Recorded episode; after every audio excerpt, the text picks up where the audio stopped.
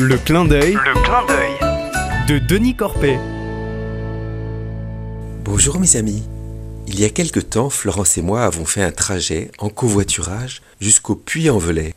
Nous voici embarqués devant la gare par un jeune cadre dynamique dans sa belle voiture. À sa droite, un agriculteur.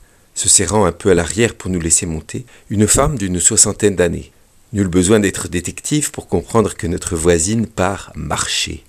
Sur ses vêtements de rando, les étiquettes encore accrochées trahissent l'équipement tout neuf. C'est elle, Martine, qui rompt le silence. Elle exprime pêle-mêle sa maladie neurologique, ses troubles psychologiques, sa petite situation d'aide-soignante, sa situation de femme seule avec une fille, ses espoirs, ses attentes, ses difficultés, sa vie. Je réalise alors que dans Blablacar, il y a bien un blabla. Plus elle évoque sa fragilité, plus je la sens déterminée, forte et courageuse. Elle se prépare à faire le chemin de Saint-Jacques et s'est affranchie de tous les démons qui ont tenté de la détourner de ce projet, médecins, proches, soucis financiers. Elle a su attendre la retraite pour avoir tout son temps. Elle a tout orchestré, budgété, planifié.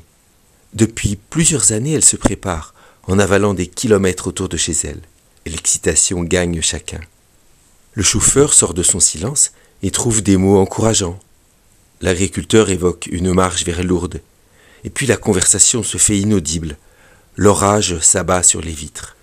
Échange de 06, et nous voilà sans transition déposés au puits. Florence et moi, nous nous engouffrons trempés dans le premier café. Nous tentons de retenir un peu Martine, qui déjà disparaît, courbée en avant, tentant de dompter son parapluie chahuté par le vent. Semaine suivante, le texto redouté tombe du 06 de Martine. Abandon pour souci de santé.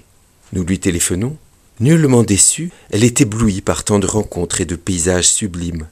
Martine est une femme qui sait cueillir l'événement sans amertume. Elle a reçu ce qu'elle savait déjà. Son trop court pèlerinage s'est inauguré en fait il y a bien des années. Quel désir profond l'anime? Nul ne sait. Assurément, Martine choisit la vie et s'en donne les moyens. Un an plus tard, cadeau d'anniversaire de notre rencontre, la photo de Martine souriant, en tenue de marche, devant la gare d'Aumont-Aubrac. Je lui téléphone et nous reprenons simplement notre conversation. Comme quoi, du blabla à la conversation spirituelle, il n'y a qu'un pas que Martine franchit avec talent. J'ai été touché par ce joli billet de Sabine Baumier dans la revue Vie chrétienne d'octobre 2023. À bientôt, mes amis.